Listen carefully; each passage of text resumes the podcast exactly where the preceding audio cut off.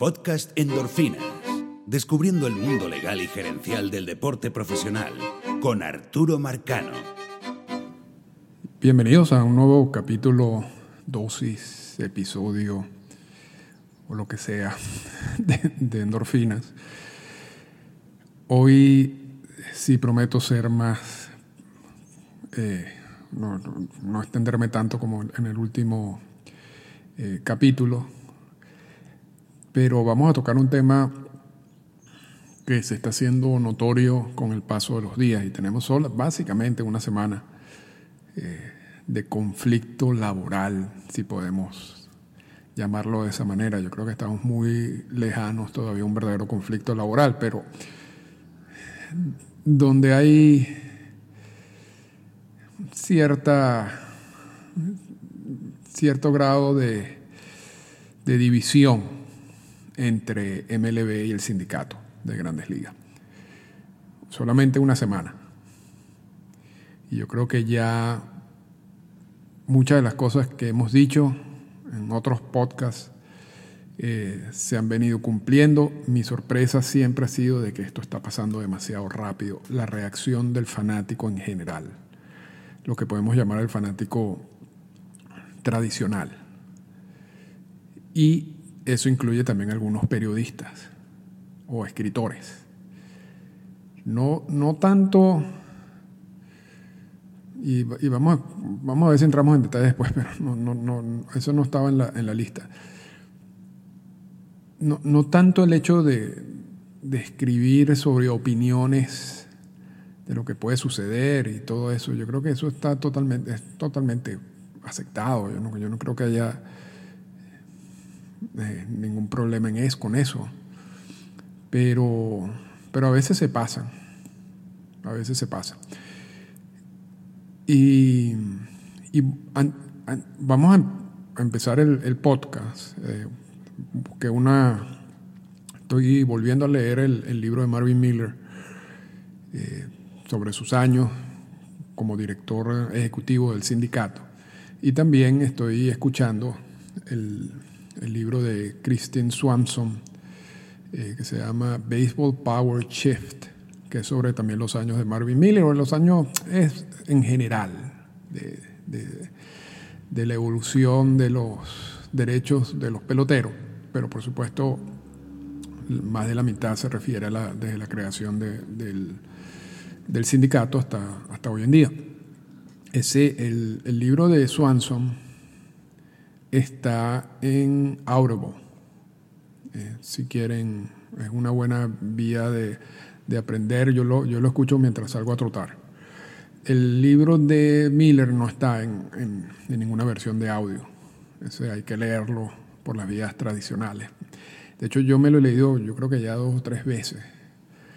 Pero uno tiene que volver a leérselo para recordar. Pero, pero en ese proceso de lectura me permití sacar algunos, algunas citas de ambos libros que quiero compartir antes de entrar en tema. Por ejemplo, del libro de Swanson está esta cita. En 1981, mientras más duraba la huelga, más se aumentaba la reacción negativa de los fanáticos. Aquellos que apoyaban a los dueños de equipo, los tradicionalistas, lo hacían bajo el supuesto general que los jugadores eran unos codiciosos y no tenían idea de la vida común del esta- estadounidense. Los fanáticos que escribían el Sporting News se referían a los jugadores como malandros con dinero. El malandro es mi traducción porque es que realmente la versión en inglés dice punk, pero no es ponqueto, o sea, no es lo que quieren decir. Eh, es más o menos es lo que más se acercaba. Entonces vuelvo. Los fanáticos que escribían el Sporting News se referían a los jugadores como malandros con dinero y llorones, que deberían salir a buscar un trabajo normal en donde ganaran sueldos mínimos y tuvieran que trabajar todo el año. Algunos decían que el sindicato era para, verda- para verdaderos trabajadores y no trabajadores de fantasía como los jugadores de béisbol. Ese es del libro de Swanson. Y, y lo estoy leyendo porque esto lo van a leer ustedes. Ah, bueno, ya, ya lo hemos leído en- hasta cierto punto, pero este tipo, este tipo de lógica y de, y de comentarios a medida que todo esto avance y no haya un acuerdo, eh, se van a hacer más comunes en los medios. Sobre todo hoy en día que ahí están las redes sociales invadiendo todo. Entonces, le estoy leyendo esto para que se preparen. ¿okay? Ahora sí, ahora me voy directamente al libro de, Miller, donde he podido sacar un millón de, citas. Y se, van a. Si ustedes creen que ahorita hay un, un conflicto de MLB y el sindicato, bueno, eh, les, dará, les daría algo si tienen que regresar en el tiempo y vivir la, esta época de Miller. Miller era una persona muy desagradable en términos generales. No tenía amigos. Eh, decía las cosas como le pasaban por la cabeza. A Bobby Kuhn, con quien tuvo que negociar varios convenios laborales y fue, la, eh, fue quizás la, el comisionado con quien más trabajó. Eh, aquí aún le decía el idiota del pueblo en conferencias públicas. Así se refería Miller de, de A, los dueños de equipo también los atacaba. Todo esto, por supuesto, no, fue de gratis, ¿no?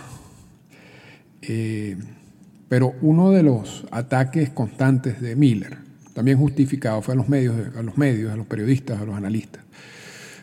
Sobre todo los, los escritores, lo, que, porque en esa época más que todo eran todos estos escritores que publicaban columnas y notas en los periódicos. Y Miller tenía cero simpatía por ellos. Y yo creo que en parte eso hizo que se tardara tanto tiempo para, para introducir a, para exaltar a, Miller al Salón de la Fama, porque tenía muy poco apoyo de gente que han podido darle un impulso. Y eso incluye a algunos exjugadores también, no crean, no crean. Eh, Miller era una, era una persona bien complicada. Entonces, el, libro es extraordinario, eh, he podido sacar un millón de citas, escogí unas cortas, pero simplemente para, de nuevo, para prepararlos para el futuro.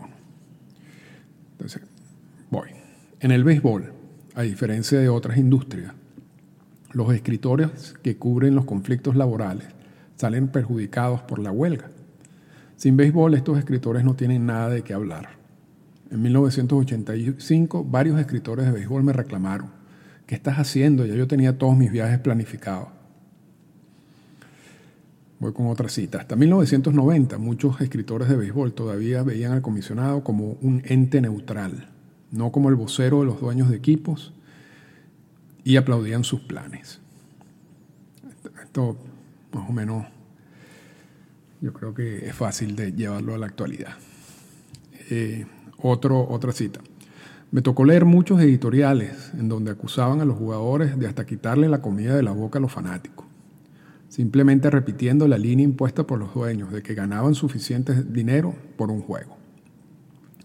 Me imagino cómo esos mismos escritores responderían si los dueños de los periódicos le dijeran que cómo es posible que unos adultos que les toca ver juegos y escribir sobre esos juegos puedan recibir sueldos y beneficios decentes.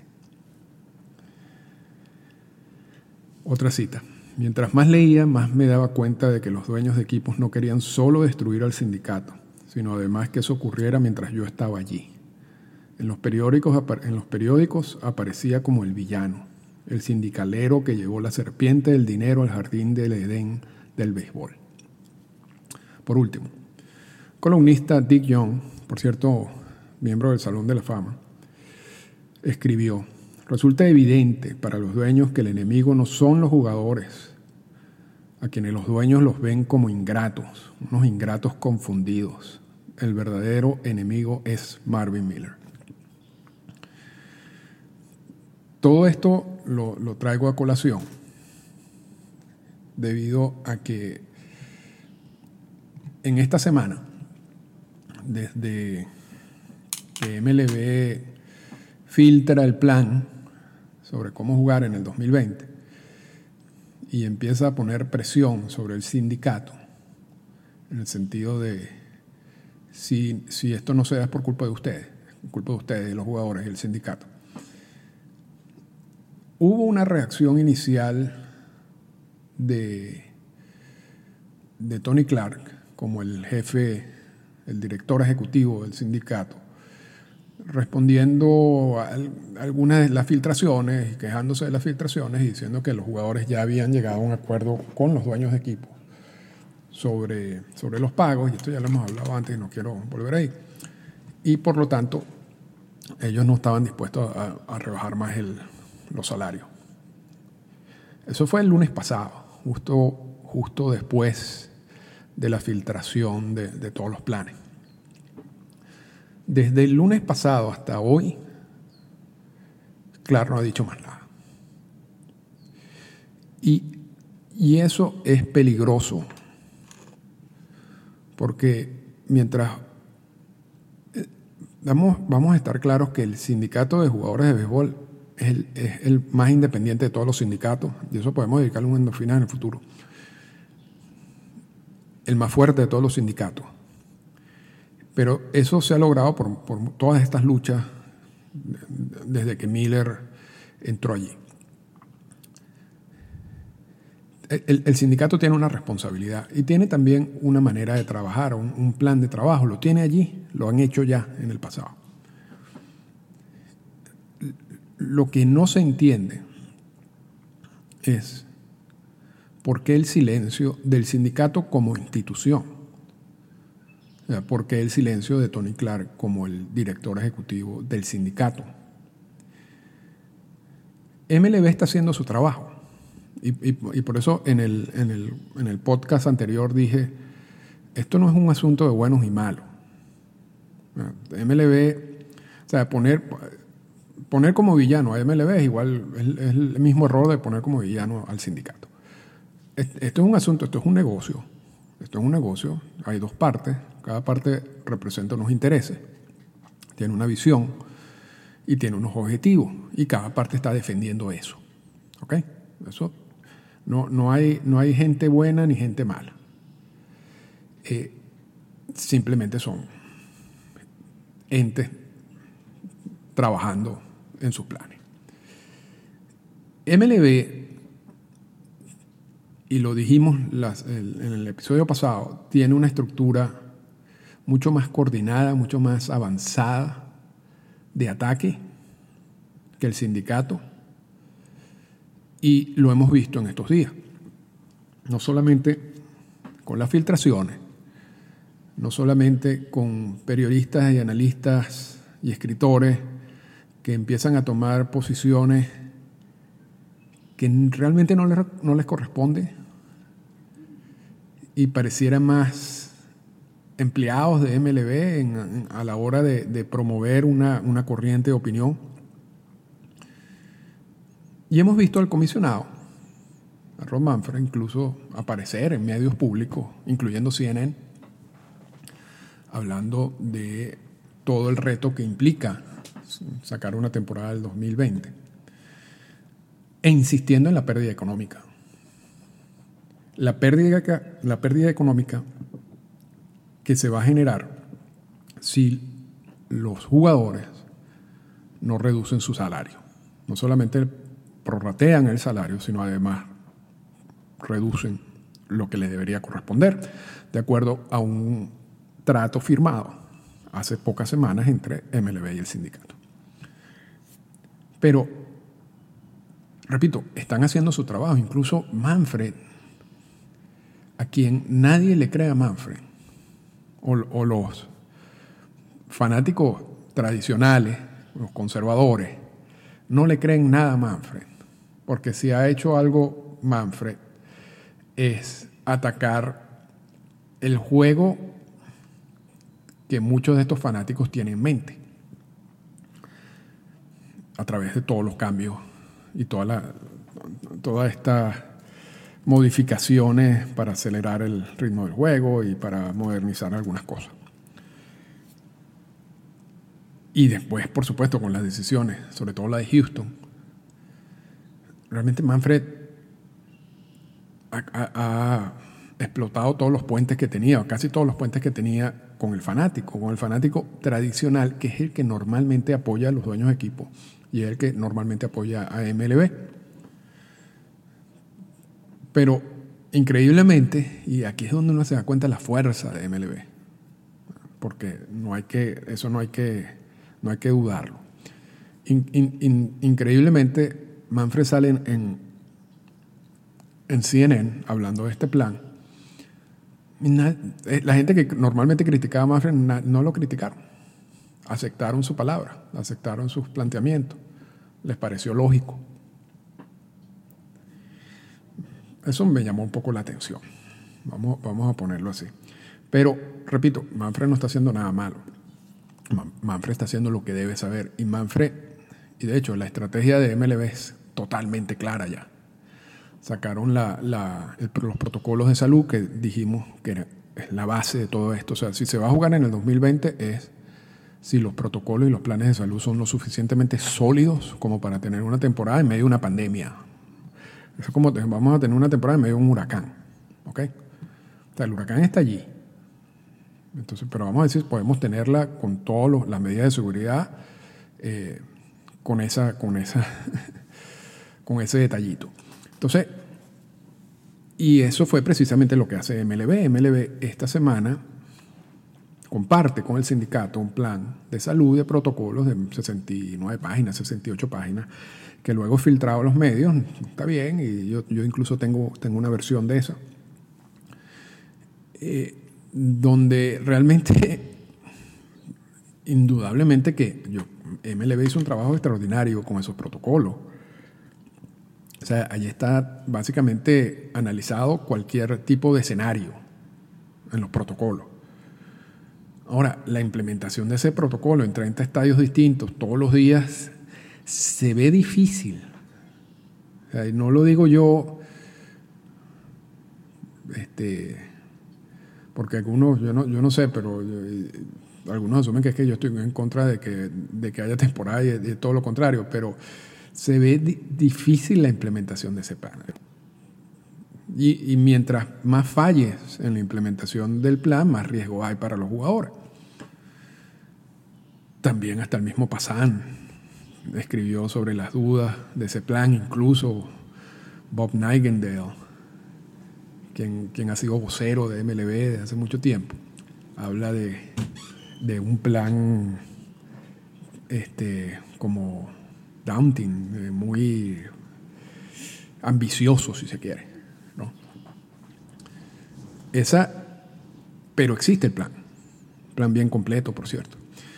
Entonces, esta es parte de la estrategia de MLB.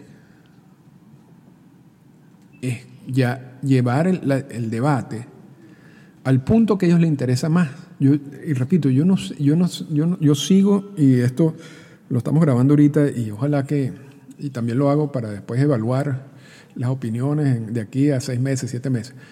Yo sigo insistiendo que, que yo dudo que MLB realmente quiera jugar en estas condiciones, es muy difícil hacerlo. Incluso la implementación de, esos protocolos son, muy costosos y cualquier error implica riesgos y eso también eh, va a generar cambios en el juego. Es, complicado y, con todo y eso, con todo y eso también se, se habla de las pérdidas económicas, que yo, yo no voy a dudar de que haya pérdidas porque yo creo que no, sería ilógico decir lo contrario. Pero con todas esas condiciones, este, jugar pareciera lo último que, que beneficiaría a MLB. Yo no, no, sé, yo tengo serias dudas de eso. Pero lo que sí le interesa a MLB es destruir al sindicato. O sea, el sindicato sigue estando en el camino de MLB. Olvídense, o sea, y esto es una estrategia ya más a largo plazo y ya una estrategia más, más fuerte de MLB, que es aprovechar las condiciones y aprovechar esta situación para darle varios golpes al sindicato. Pienso que ellos van a absorber los golpes económicos de MLB, siempre que puedan darle estos golpes al sindicato, especialmente un año antes de la negociación del convenio laboral. Entonces, parte de la estrategia ahora va a ser llevar al sindicato y a, Tony Clark al ring económico. O sea, ya el, ring de salud es más fácil para el sindicato. O sea, es más fácil montarse en ese ring y ganar una pelea. Por todas las, consecuencias y los riesgos que van a asumir los jugadores.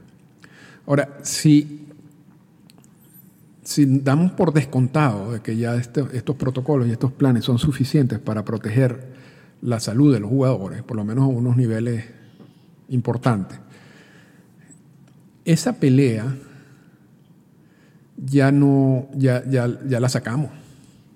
Ya la sacamos del, del debate público. Para enfocarnos en, el, en la otra pelea que sí le conviene a MLB y que no le conviene al sindicato, porque es mucho más difícil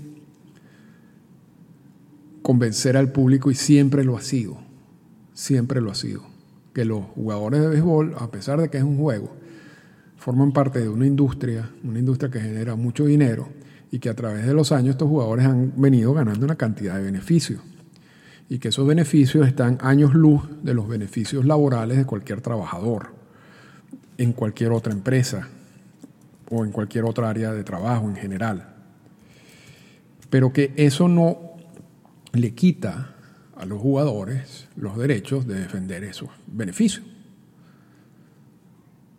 porque, porque Mike gane lo que gane, no, no implica que es que él no, no puede entonces reclamar sus derechos laborales cuando él considera de que hay algo que va a afectar algún beneficio que ha sido el logro de muchas luchas y de muchas guerras complicadas. Pero en, en la mente del fanático común, ese concepto es fácil de procesar. Y como, como lo leíamos en, en, la, en las citas de, de, Marvin Miller, mientras esto avanza, va a ser peor. Y mientras esto avanza, estos jugadores van a, ser, van a pasar a ser llorones, malandros con dinero, gente que no debería estar quejándose de eso. Y eso le quita mucho peso hay unos fanáticos que sí entienden lo que están haciendo, pero eso le quita mucho peso al debate y lo lleva a los extremos, ¿no? donde la discusión está en los extremos. Y esa discusión en los extremos no favorece a nadie, no favorece al juego tampoco. Pero el punto es que en, en estos días, algunos jugadores ya han salido a hablar sobre, sobre los riesgos de salud, incluso si no me equivoco, y lo, lo estoy buscando aquí mismo,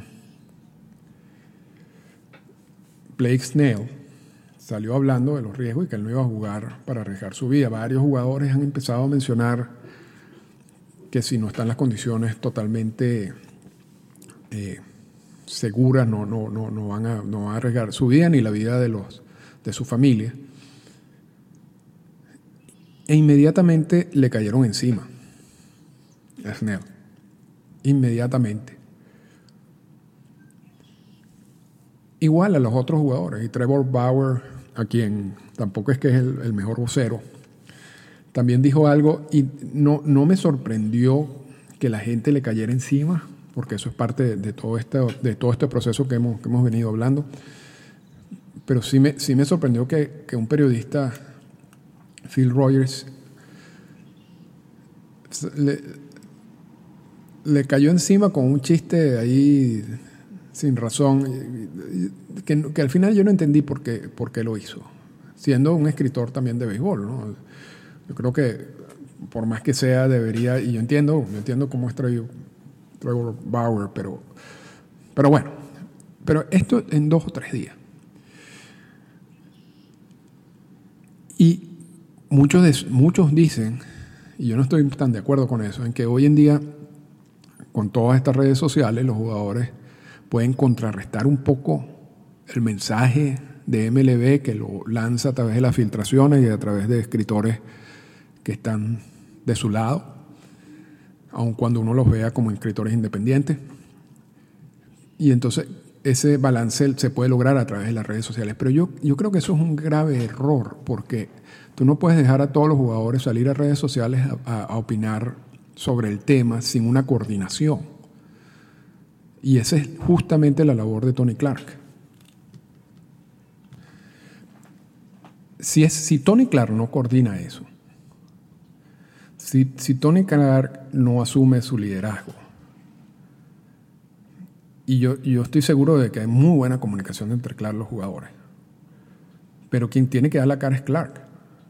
No puede dejar a los jugadores que, que salgan a comentar lo que quieran.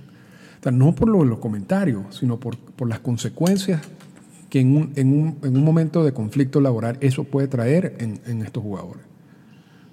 O sea, realmente lo que está haciendo es defender a, los jugadores. O sea, no es ponerlo a situaciones donde van a salir perjudicados. Hay quien, quien, como decía Miller, el villano de la película soy yo. Y, ese, y esa es la labor de Tony Clark o esa debería ser la labor de Tony Clark. Al mismo tiempo, es imposible mandar un mensaje común de los jugadores si cada jugador habla por su lado, porque por más que coincidan en ciertos términos, lo más seguro es que no coincidan en otros, y eso se lo usarán los medios para decir aquí no hay ni siquiera una unidad en el sindicato. Y eso es lo que ha pasado en esta semana. Por eso titulo el capítulo Los sonidos del silencio de la MLBPA. Es importante que Clark hable, es importante que Clark asuma su liderazgo, es importante que Clark balancee todo esto que está sucediendo y el peso que tiene Manfred y que tiene los medios controlados por MLB. Es absolutamente eh, poco conveniente que le deje esa labor a los jugadores. También, hasta cierto punto, el único que ha salido a hablar constantemente sobre el tema, sin algún control, es Scott Bora, quien últimamente ya se está alineando un poco más a lo que sería el, el objetivo del sindicato.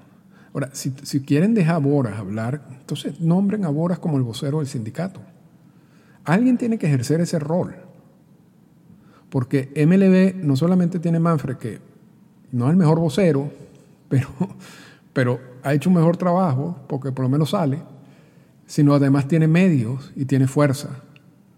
El sindicato no tiene ningún medio, mm, eh, casi ningún no, de los escritores o periodistas defiende el lado de, los jugadores, sobre todo en, medios nacionales de los Estados Unidos. Entonces, alguien, o sea, allí eso implica que alguien dentro del sindicato, sea quien sea, que debería ser Clark, debe asumir ese rol de, dar la cara. Y lo que hemos visto de nuevo en, en estos días es la ausencia total de Clark, la ausencia total de una posición oficial, formal de la MLBPA, más allá de los comentarios de algunos jugadores, más allá de los comentarios de Bora. Si esto continúa de esa manera y no hay cambios importantes, no solamente MLB con el tiempo sobre todo va a lograr todos sus objetivos eh, para, la, temporada del 2020, pero va a preparar absolutamente la mesa para lo que va a pasar el año que viene en las negociaciones del nuevo convenio laboral.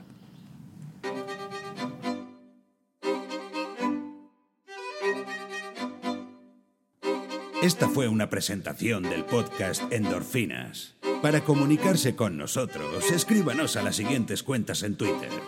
Arroba Arturo Marcano y arroba Endorfinas Radio.